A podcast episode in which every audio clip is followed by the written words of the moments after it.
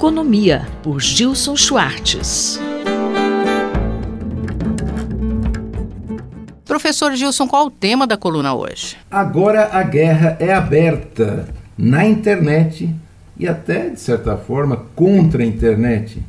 As várias formas de produzir informação, distribuir mídia e comunicação estão em confronto, tanto do ponto de vista geopolítico com novas medidas do governo americano contra a China, quanto aqui mesmo no Brasil, em que o padrão de televisão 3.0 veio para o centro de debate na Expo 2023 da SET, a Sociedade de Engenharia de Televisão. As principais entidades do setor de radiodifusão cobraram maior isonomia, ou seja, iguais condições de tratamento na regulação dos setores de mídia. E aí a grande questão são as plataformas da internet que são majoritariamente controladas pelas grandes, as big tech do primeiro mundo. O fato é que ainda não se sabe qual será o modelo de negócios da TV 3.0 e como as emissoras de televisão vão bancar o custo dessa transição.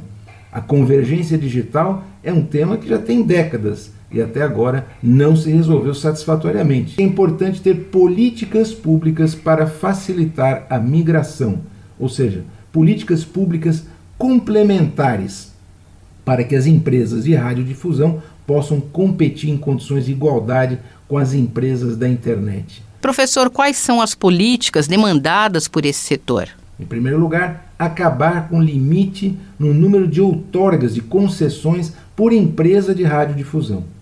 Depois, derrubar o limite de capital estrangeiro nas empresas de radiodifusão. Finalmente, inviabilizar o uso de conteúdo das empresas jornalísticas pelas plataformas digitais sem qualquer remuneração a quem é detentor desses conteúdos. Vários setores da área de comunicação que entram em confronto com essa forma hegemônica, que é a internet, inclusive o streaming. Para ser competitiva, a radiodifusão, os canais de TV, dependem de um ambiente que seja simétrico com essas big tech, essas grandes plataformas de internet e de streaming. Além dessas medidas, preocupação no setor é com a capacidade da própria população assimilar a migração do padrão de TV. Há uma demanda de medidas semelhantes às adotadas pelo governo federal para garantir o acesso da população à TV digital após o desligamento das transmissões analógicas. A gente enfrenta nesse momento uma crise na área de comunicação que contrapõe não apenas uma antiga tecnologia a uma nova tecnologia,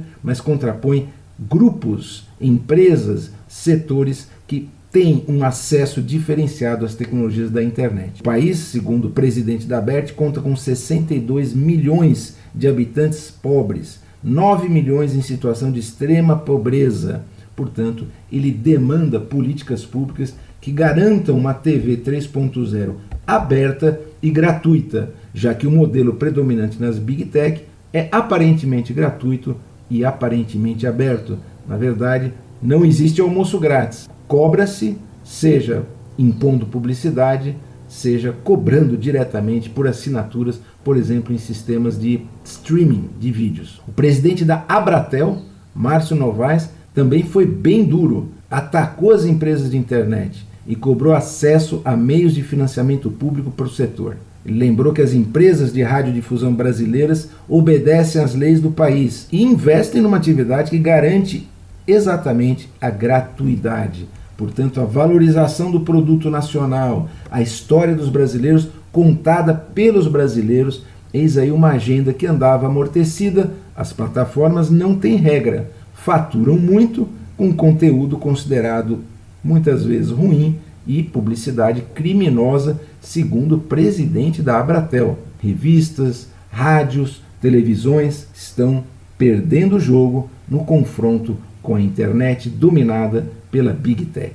Eu volto daqui a duas semanas comentando as tendências de economia, política e tecnologia no Brasil e no mundo.